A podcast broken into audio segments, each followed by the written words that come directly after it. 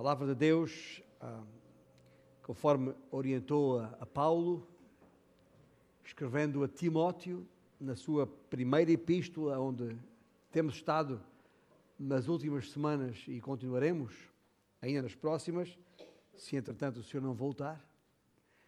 Um, vou reler o texto que tem sido base para uh, domingo passado, este domingo ainda, no próximo domingo. Eh, refiro-me aos últimos versículos do capítulo 2, onde Paulo, mudando o tom e usando uma palavra muito forte, quero, quero, portanto, em função do que atrás ficou escrito, que os varões, os homens, orem em todo lugar, levantando mãos santas, sem ira e sem animosidade. E da mesma sorte, ou semelhantemente, como ele usa em outros versículos, que as mulheres em traje decente se ataviem com modéstia e bom senso, não com cabeleira frisada e com ouro ou pérolas, ou vestuário dispendioso, porém com boas obras, como é próprio às mulheres que professam ser piedosas. Entretanto, a mulher aprende em silêncio com toda a submissão e não permite que a mulher ensine nem exerça a autoridade de homem, esteja, porém, em silêncio porque primeiro foi formado Adão, depois Eva. E Adão não foi iludido, mas a mulher, sendo enganada, caiu em transgressão. Todavia será preservada através da sua missão de mãe, se ela permanecer em fé e amor e santificação com bom senso. Como vos disse a semana passada, este é um texto uh, não fácil, não disse difícil, disse não fácil, de tratar, mas difícil de assimilar. Ah, mas ainda assim é a palavra de Deus e dela não nos furtaremos ah, ou não fugiremos. E conforme prometi no último domingo, retomamos o texto exatamente no mesmo ponto em que o deixámos, isto é, passando ao versículo 11, sendo que ficou claro, espero eu, para a igreja do Senhor aqui, uh, o que é que os versículos 8, 9 e 10 significam, quer quanto a quem deve orar uh, relativamente aos, ao assunto que Paulo apresenta no início do capítulo 2 e ainda a questão da, da, da, da forma como uh, as mulheres se devem apresentar, da mesma sorte, ou seja, se aos homens se, espera, se esperam vidas santas, também às mulheres se esperam vidas santas, do mesmo modo. E neste caso, uma, uma nota muito interessante que Paulo acrescenta é deixar claro às mulheres que, um, que o que realmente revela a santidade de vida não é o aspecto exterior, não é a decoração, a ornamentação exterior, mas sim uh, um coração piedoso uh, e, e, pleno de, de, boas obras. Isso ficou claro? Agora, uh, quando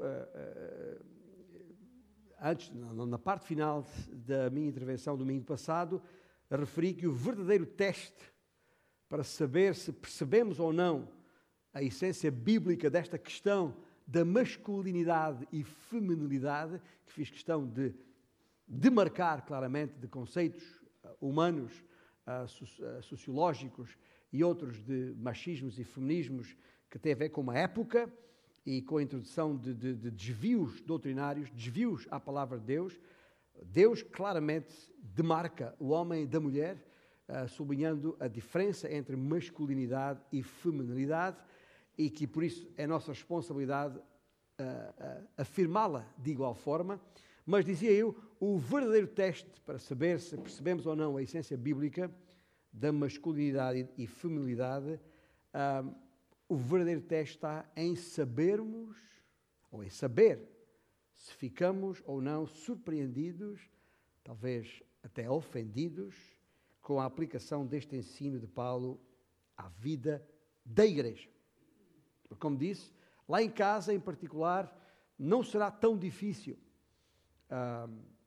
eventualmente, disfarçar, esconder ou pelo menos não deixar evidente, quando eu falo em disfarçar ou esconder, não estou necessariamente a falar em, em, em, em algo propositado, Mas quando chegamos à vida da igreja, à comunidade dos santos, quando estamos juntos, aí a história muda e aí é que uh, fic, ficamos expostos e fica a, a, ficamos postos à prova se ou não entendemos o que a Bíblia está a dizer. Ou seja, como é que esse plano original uh, de Deus, porque é um plano original de Deus, e, ou seja, quando eu falo de masculinidade e feminilidade, estou a falar dos papéis do homem e da mulher, ou se quiser, dos papéis para o homem, da parte de Deus, e para a mulher no casamento, uh, tem a sua raiz no plano original de Deus e não em qualquer orgulho particular, pecaminoso, portanto, nem nas expectativas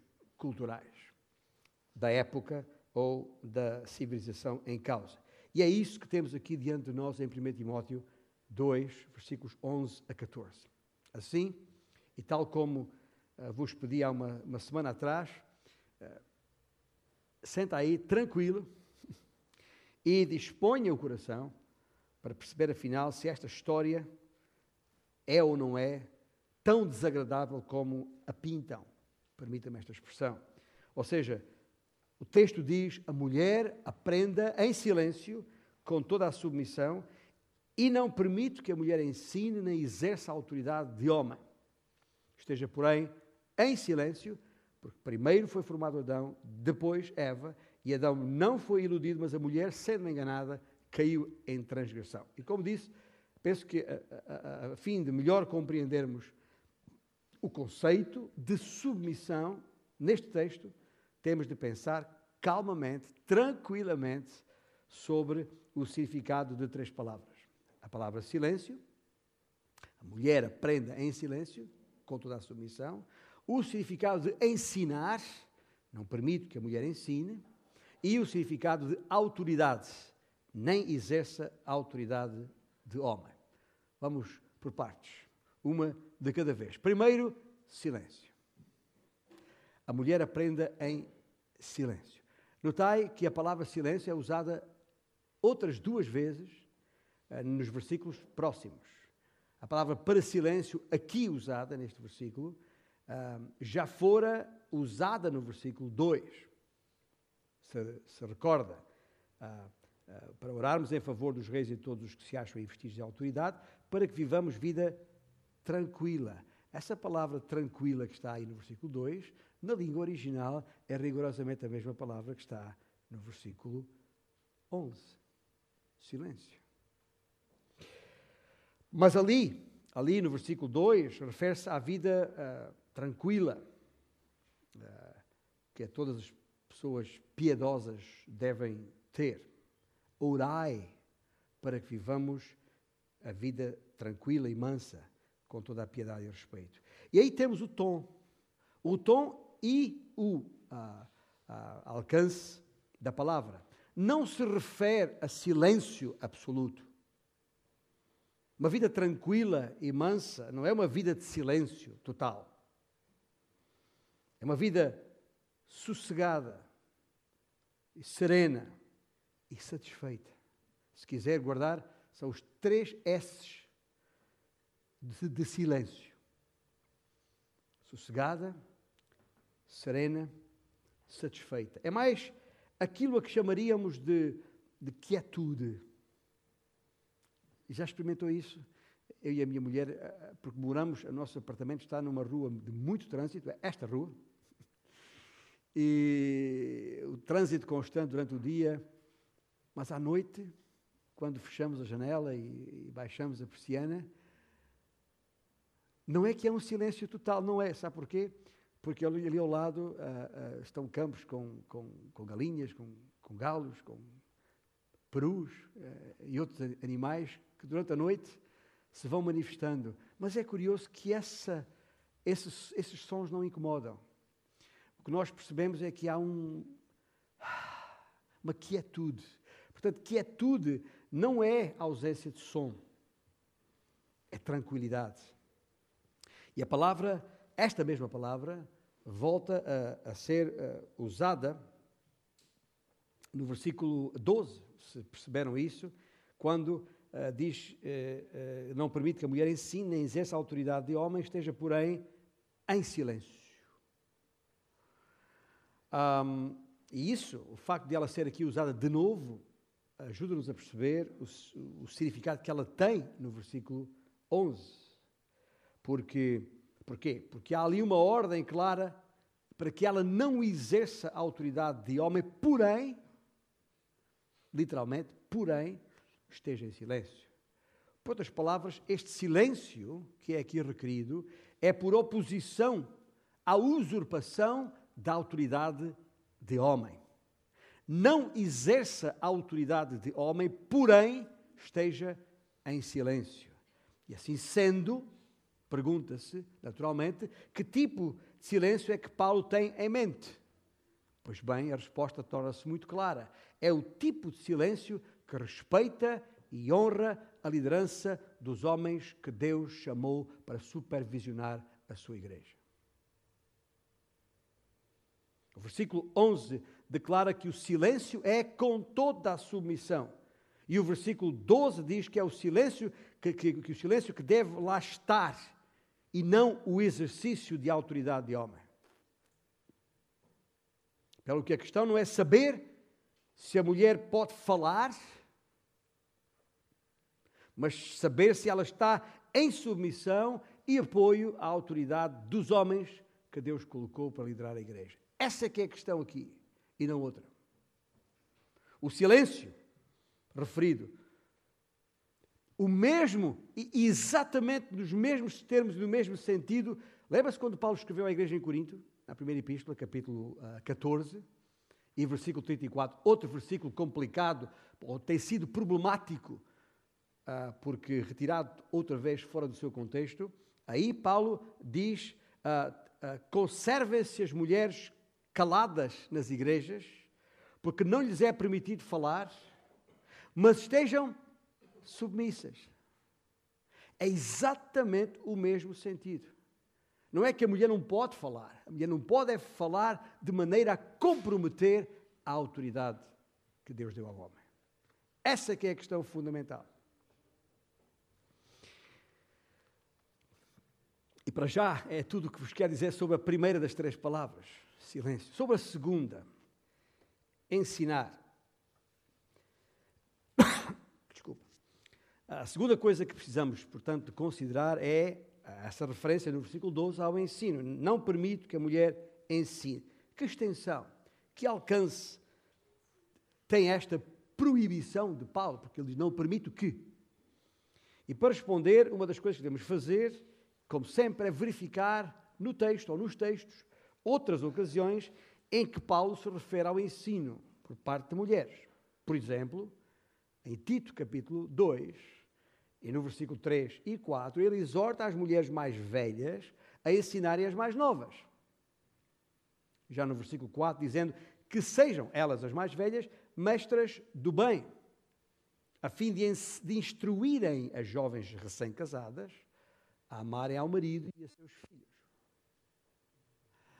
Outro exemplo está em, na segunda epístola que Paulo escreveu a Timóteo, capítulo 3, versículo 14, quando Paulo diz a Timóteo para não se esquecer de quem aprendeu as Sagradas Escrituras. E como sabemos, porque isso está, consta desta primeira epístola, no capítulo. Uh, uh, não, aliás, na mesma segunda epístola, mas no capítulo 1, versículo 15, as pessoas em causa são Eunice e Lloyd, respectivamente. A, a, a mãe e a avó de Timóteo. O, o, pai não, não, era, não é referido, porque o pai nem era crente. De acordo com Atos capítulo 18, era um homem grego e, portanto, com uma outra orientação na época. Uh, outro caso, por exemplo, está também em Atos capítulo 16, aliás, capítulo 18, aquela ocasião em que uh, uh, Paulo e Priscila se encontram com Apolo e diz a Escritura, no versículo 26, que, que ouvindo-o, Apolo, ouvindo-o, porém, Priscila e Aquila, uh, ou Aquila, como algumas versões dizem, tomaram-no consigo e com mais exatidão lhe expuseram o caminho de Deus. Portanto, em 1 Timóteo 2, 2, 12, não parece de todo que Paulo esteja a proibir a mulher de ensinar em toda e qualquer ocasião. Porque há exemplos. Mulheres a ensinar outras mulheres mais jovens, a ensinarem crianças, como Timóteo era. E de alguma maneira a equipa com os seus maridos a dar instrução particular a alguém, no caso foi Apolo, que estava confuso ou mal informado a respeito da fé. E estes são apenas exemplos. Será então que podemos generalizar a respeito do que Paulo tinha em mente ao escrever: Não permito que a mulher ensine? Penso que a melhor coisa a fazer não será isso, mas sim deixarmos-nos guiar pela frase seguinte, porque na frase seguinte diz: Nem exerça a autoridade de homem. Não permite que a mulher ensine, nem exerça a autoridade de homem. Ou seja, em vez de deixar que a palavra ensine signifique aquilo que nós pensamos ou achamos que deve significar, é mais seguro dizer que o seu significado está diretamente relacionado com a questão da autoridade. Essa é que é a questão. Ensinar e exercer a autoridade são aqui indissociáveis. Assim, Há pelo menos uma coisa em geral que podemos afirmar a respeito do ensino pela mulher. É que Paulo o proíbe quando se trata de ensino no exercício de autoridade de homem. Isto nos leva à terceira questão, à terceira palavra. A que autoridade se refere? Paulo, no versículo 12. E a chave para abrir esta porta encontra-se tanto em 1 Timóteo 3, e em breve lá chegaremos, como até no capítulo 5, quando Paulo se refere uh, aos presbíteros na igreja, aos quais se atribuem duas responsabilidades básicas. Deviam, é seu dever, governar e ensinar. E isso está claro tanto na lista de qualificações do, dos primeiros sete versículos do capítulo 3, ou ainda mais fácil de ver, e não custa nada dar uma, uma, uma, uma olhadela lá no, no, capítulo 5 e no versículo uh, ah, 17, quando diz: devem ser considerados merecedores de dobrados honorários os presbíteros que presidem bem, com especialidade, os que se afadigam na palavra e no ensino. Eh, este foi um dos textos que me foi dado para tratar na conferência em Sevilha, só que foi em castelhano. Mas não é uma matéria fácil, mas está muito claro nestes versículos que os presbíteros, ou aos presbíteros, cabe presidir ou governar e ensinar ou pregar.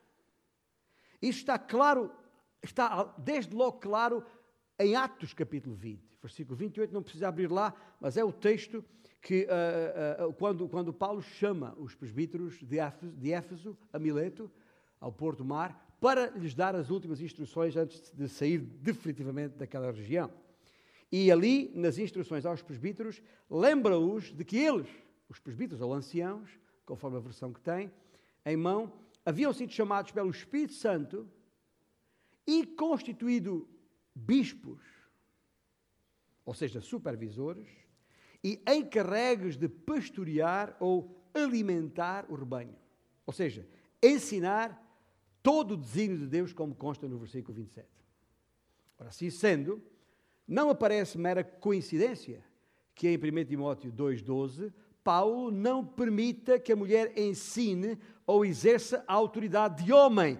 Essencialmente, ele está a dizer isto: não permito que na igreja as mulheres ocupem o ofício de presbítero. É isto que está aqui é sendo ensinado. Ou seja, a responsabilidade pela liderança e ensino da igreja cabe aos pastores e presbíteros, ou presbíteros. É a síntese das duas funções: governar e ensinar. Logo, quando Paulo associa as duas coisas e diz: Não permito que a mulher ensine nem exerça autoridade, o sentido mais natural só pode ser este: Não admito, ou não permito, que uma mulher assuma o ofício de presbítero ou pastor na igreja.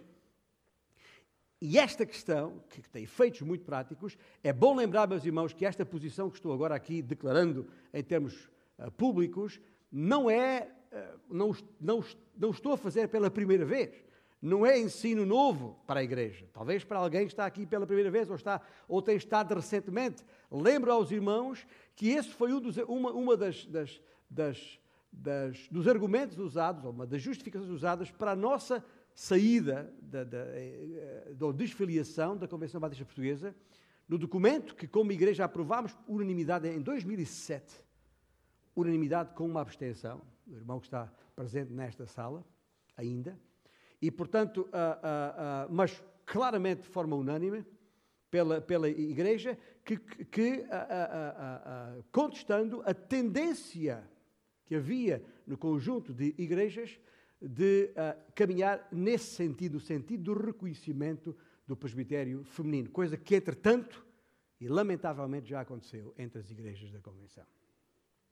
E foi uma tomada de posição inequívoca já nessa época, como tem sido. E, portanto, não estou aqui a, a, a dar nenhuma novidade à Igreja, antes, a, talvez, a, esclarecer a base bíblica para aquilo que está em causa e, acima de tudo, para explicar o texto que está aqui em causa. Porque é essa a minha responsabilidade, de ensinar a palavra, exatamente como ela está escrita. E, como sabem, isto é um assunto polémico na, à escala global entre os evangélicos e muitas são as igrejas evangélicas que têm reconhecido e investido de autoridade de homem, mulheres.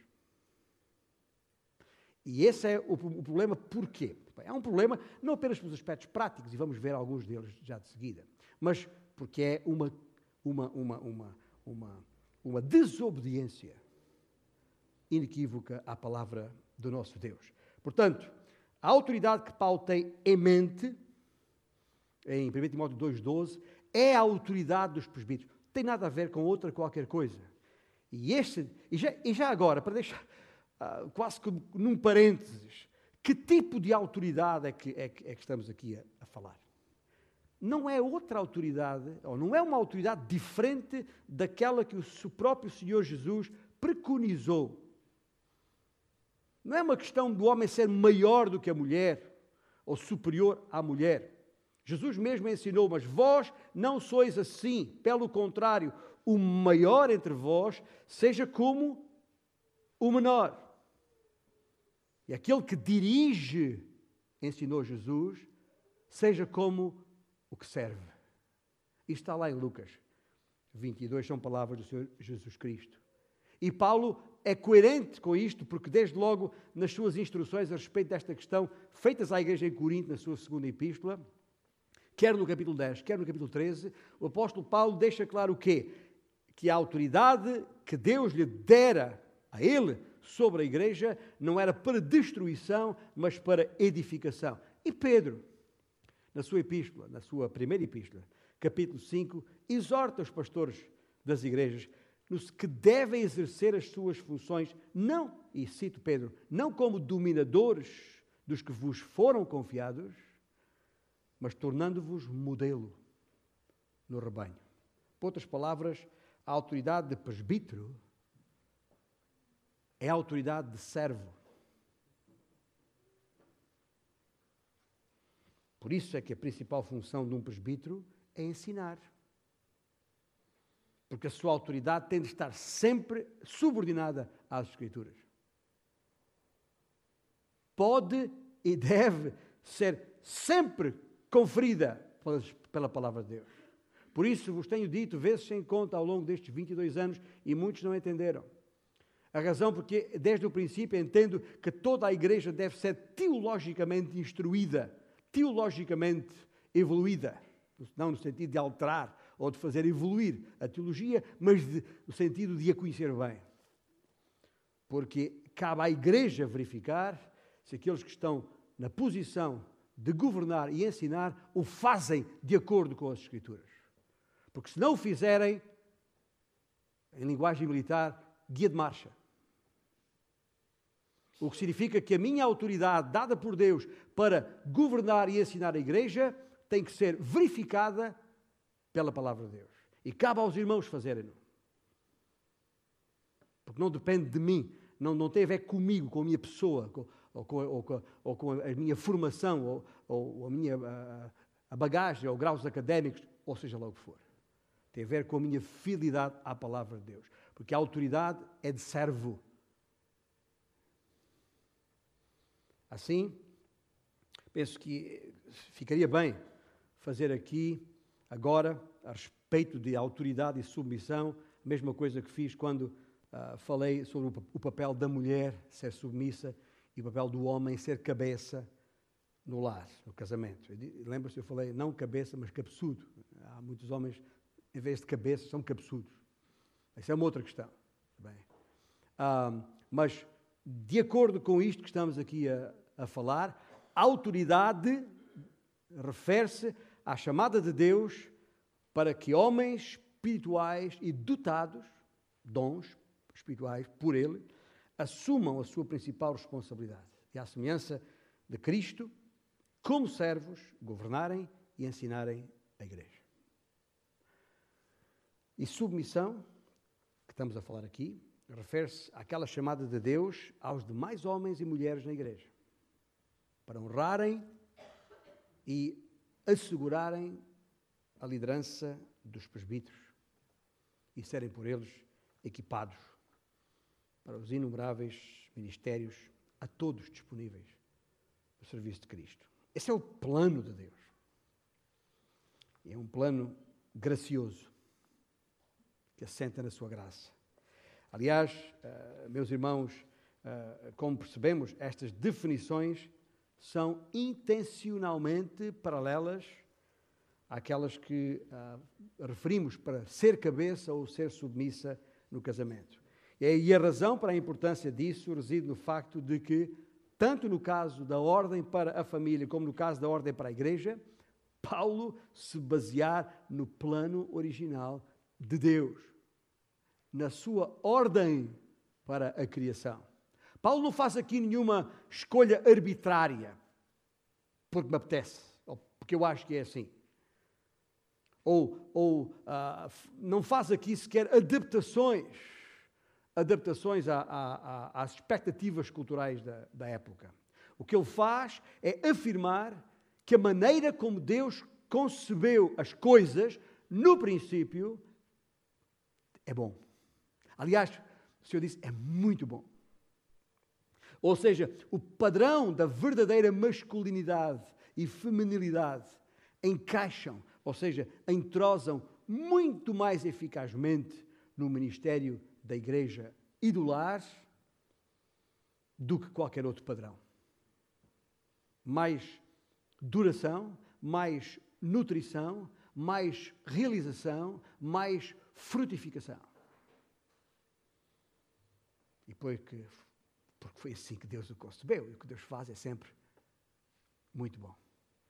Faz parte do seu plano gracioso para o bem dos homens e das mulheres. E já agora, se bem se recordam, este plano foi desde logo posto em causa por interposição e influência do inimigo, é verdade, mas por complacência e vontade do homem. Não é menos verdade. A mulher assumiu a liderança lá no Éden.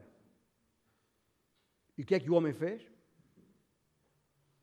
Autorizou e promoveu a desordem que ela ah, engoliu, digamos assim, em termos de engano. Adão negligenciou as funções que Deus lhe havia dado para o cumprimento da missão que lhe foi conferida. Em lugar de manter a liderança, agiu em submissão. A quem? À mulher. Um revés que marcou toda a história consequente à queda. Até agora. E se há lares desestruturados, e se há lares fora de ordem, e se há lares em dificuldade, é exato, não é culpa da mulher que assumiu a liderança. Porque a mulher assume a liderança quando o homem passivamente negligencia essa responsabilidade que Deus lhe deu. Quando, há bocado falei em, em ser cabeça e não cabeçudo, agora falo em, em, em ser homem e não palerma. Porque eu estou cansado de ouvir críticas à mulher por causa disso. As mulheres que assumem a liderança. A mulher só assume a liderança porque o homem a negligencia.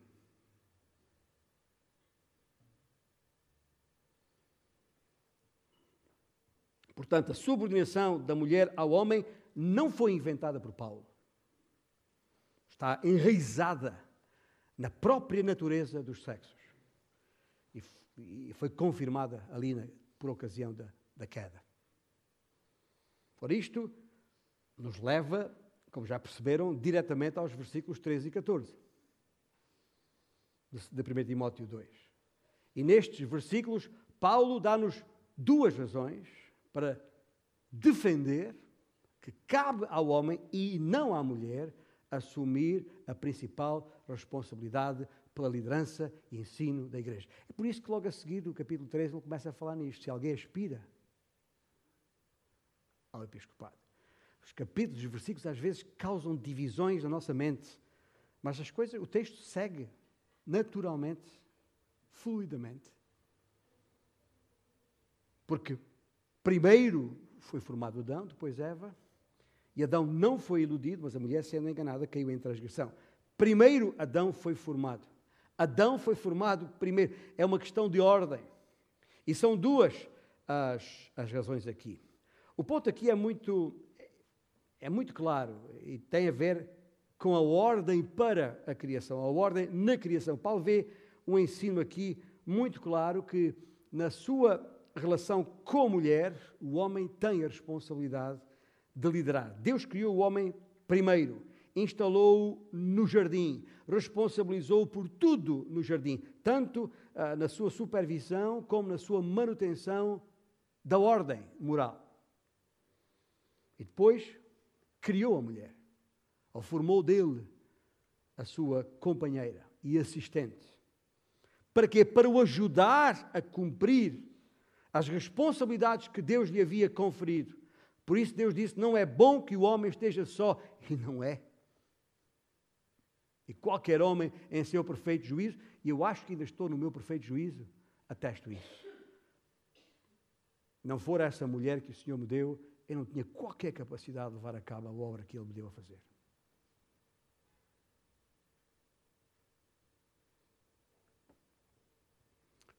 Por outras palavras, ao ensinar que cabe ao homem a principal responsabilidade pelo governo e ensino da igreja, Paulo não está a basear-se numa qualquer situação cultural passageira em Éfeso, mas em algo concebido no, no próprio tecido da masculinidade e, da, e, feminilidade, e feminilidade, no tiar, já que falei em tecido, no tiar da criação. E, meus irmãos, eu, eu, não quero estar a ensinar a igreja esta, esta questão por, por defeito, quer dizer, em função da forma como ah, em tantos lares esta verdade foi desvirtuada e, consequentemente, na igreja. Porque lembra-se, e estamos a estudar isto pelo menos em uma das classes nestes dias, a igreja é uma família de famílias. E para haver uma igreja de qualidade, tem que haver famílias de qualidade. O diabo sabe isso muito bem. É. Poderá parecer novidade para muita gente, para ele não é. Desde o princípio. Desde sempre. Portanto, este, este, este, princípio assenta no tecido do, do, do, próprio ser homem, do próprio ser mulher, e não assenta no pecado, como alguns acham que, que assenta. Naquilo, assenta naquilo que Deus cria para o bem da, da sua gente, homens e mulheres, antes do pecado. Isto foi introduzido, instituído, uh, marcado por Deus antes da queda. Não é um problema da queda, não é uma consequência do pecado, esta diferença entre homem e mulher. E por isso digo, não estou apenas aqui a ensinar para efeitos de tentar corrigir o que quer que seja que está implementado, instituído no lar de cada um, e se é o caso, cabe a cada um, diante do Senhor, se ajoelhar, confessar o seu pecado, corrigir a sua casa. Mas estou também a pensar nos jovens e nas jovens, principalmente, que ainda não casaram, que aspiram ao casamento. Não que aspiram ao episcopado, mas que aspiram ao casamento. Bem, que vejam bem o homem que se aproxima. Porque a mulher precisa de um líder, não precisa de um assistente.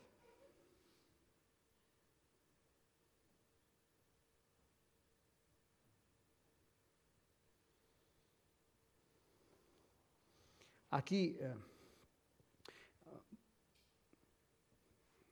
Paulo a seguir diz a segunda razão porque Adão não foi iludido, mas sim a mulher. E ao longo da história da igreja, a maior parte dos comentários a este texto têm defendido que é ele, o texto, uh, simplesmente afirma que a mulher é mais vulnerável ao engano. Até usa o texto de Pedro para dizer que ela é um vaso mais frágil. Uh, e porque ela é mais vulnerável ao engano, então não lhe deve ser dada a responsabilidade de liderar e ensinar a igreja. Meus irmãos, eu já fiz 60 anos, portanto não sou um menino. E das minhas, e tenho mais de 40 anos de ministério. E da minha experiência e das minhas leituras, eu tenho concluído que não é bem assim. É uma falácia. As mulheres são mais vulneráveis ao engano em alguns tipos de situações, tanto quanto os homens são mais vulneráveis ao engano noutro tipo de situações. Portanto, a vulnerabilidade tem se tornado evidente tanto em mulheres como em homens. Porque se assim não fosse, então a situação estaria em ordem. Porque se os homens não fossem vulneráveis a coisa nenhuma, então as coisas estariam bem, porque a eles é dada a responsabilidade de liderar.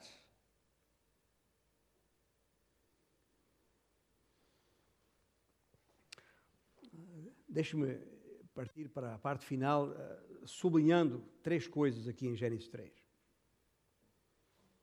Porque esse é o argumento que Paulo usa. Não vou fugir ao texto.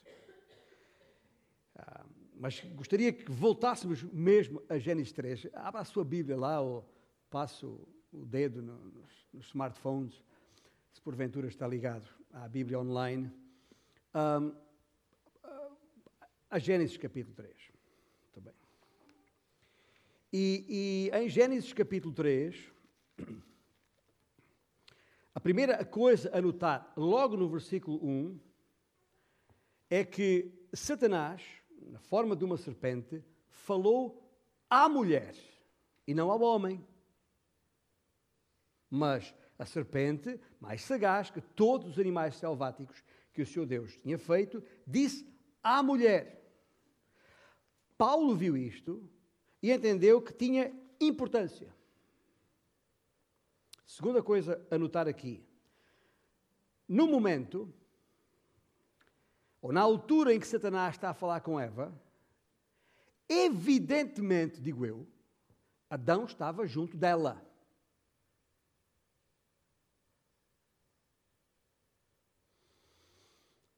Quando chegamos ao versículo 6, quando a Eva está prestes a comer o, do fruto proibido, o que é que nós lemos? E vendo a mulher que a árvore era boa para se comer, agradável aos olhos e árvore desejável para dar entendimento, tomou-lhe o fruto e comeu e deu também ao marido e ele comeu. E se tiver a versão revista e, e corrigida de Almeida, até é mais interessante porque ela termina assim: tomou do seu fruto e comeu e deu também ao marido e comeu com ela.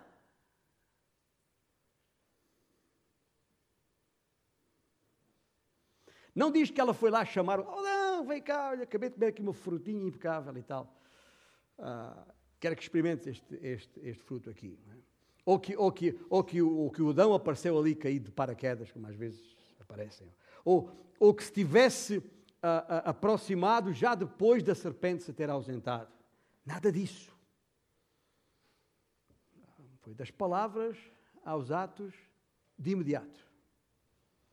Das palavras tentação ao ato de comer, deixando claro que o homem estava com ela. E em terceiro lugar, notai aqui, uh, e já no versículo 17, a reprovação por parte de Deus. Deus não apenas reprova o comer do fruto, mas a maneira como o homem e a mulher interagiram aqui. O Senhor reprova isso.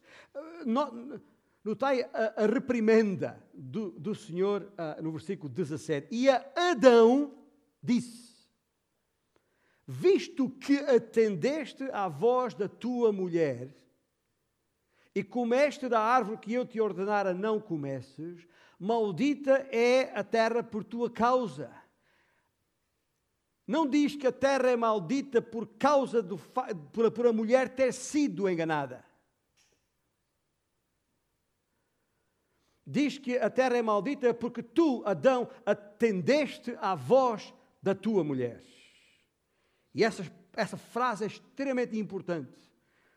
E no capítulo 3 não há qualquer registro de que Eva se tenha dirigido diretamente a Adão, mas há evidência, como disse, suficiente para concluirmos que Adão estava ali ao lado, anuiu, autorizou e deixou a coisa andar exatamente como a serpente, ou neste caso Satanás, ah, sugerira, alinhando na iniciativa da mulher. Portanto, a reprimenda a Adão não tem a ver meramente com o facto de Adão ter comido do fruto proibido mas também por ter ignorado a sua responsabilidade de ser o líder e guardião da sua casa. A subtileza de Satanás percebe-se no facto de ele bem saber qual era a ordem, qual havia sido a ordem criada por Deus. E Satanás sabia que a ordem eh, criada por Deus tinha em vista o bem da família. Pelo que, ao ignorar o homem e negociar com a mulher, deliberadamente, desafiou a ordem de Deus. Como vos tenho dito tantas vezes, Satanás está pouco interessado em nós. O objetivo dele é a sua guerra com o Senhor. Ele quer é contrariar o Senhor. A questão é saber se nós, que fomos criados por Deus para promover a sua glória, acabamos sendo enganados pelo inimigo e ofuscamos, até prejudicamos a imagem e a glória do nosso Deus. Satanás deliberadamente colocou a mulher na posição de intermediária, de porta-voz, de líder, de guardiã. E ela gostou. E naquele preciso momento, homem e mulher deslizaram, como se quem escorrega na casca de uma banana, da sua inocência e se deixaram levar por um caminho, por um modelo de relação entre homem e mulher que se tem revelado destrutivo até aos dias de hoje. E Satanás conseguiu os seus objetivos. Assim, diante disto, que significado tem o que Paulo diz em 1 Timóteo 2,14? Porque penso que é exatamente a isto que Paulo se refere aqui. E a nenhuma outra coisa. Para deixar claro, eu vou até parafrasear as palavras de Paulo aqui. Quando Paulo diz Adão não foi iludido, isto é, Adão não foi abordado pelo enganador e não tratou o assunto diretamente com o enganador. Mas a mulher, sendo enganada, caiu em transgressão, isto é, foi ela que assumiu as negociações com o enganador, sendo levada ao engano e à transgressão pela sua interação direta com ele. E assim sendo, o ponto principal aqui não é que a mulher seja mais passível de ser enganada do que o homem, e muito menos que o homem seja impossível de ser enganado. Antes, o ponto principal é que a rejeição da ordem de Deus sobre a liderança, tanto na igreja como no lar, traz dano e destruição. E sempre que ignorarem a ordem preconizada por Deus, ambos, homens e mulheres, ficam mais vulneráveis ao erro e ao pecado. E por isso o argumento de Paulo em 1 Timóteo 2, 11 a 14, é que aos homens, isto é, aos presbíteros, cabe a responsabilidade pela liderança e ensino da igreja. Porque ao criar primeiro o homem, Deus ensinou que os homens devem assumir a responsabilidade da liderança relativamente às mulheres.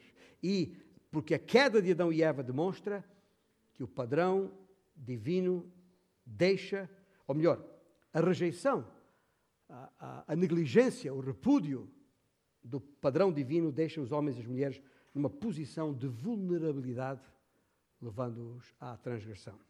E este último ponto é importante. Porque nós, porque isto não é uma questão de superioridade ou inferioridade, meus irmãos, mas de complementaridade. Repito, não é uma questão de superioridade ou inferioridade, mas de complementaridade, uma questão de diferença. Pois é na diferença que está a diferença. É a diferença de masculinidade e feminilidade que faz a diferença no ministério na igreja. Por isso, toda a igreja está mobilizada para o ministério.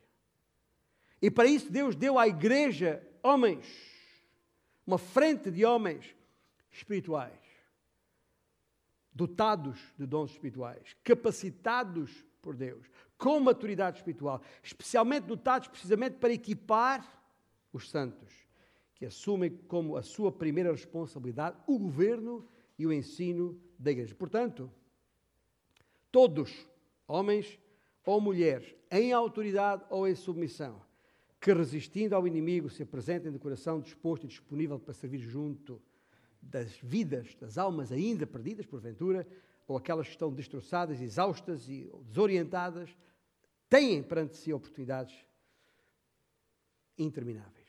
Na igreja, ouça bem o que a palavra de Deus diz em Gálatas capítulo 3. Na igreja não há judeu, nem grego, escravo, nem livre, homem, nem mulher, pois todos são um em Cristo Jesus.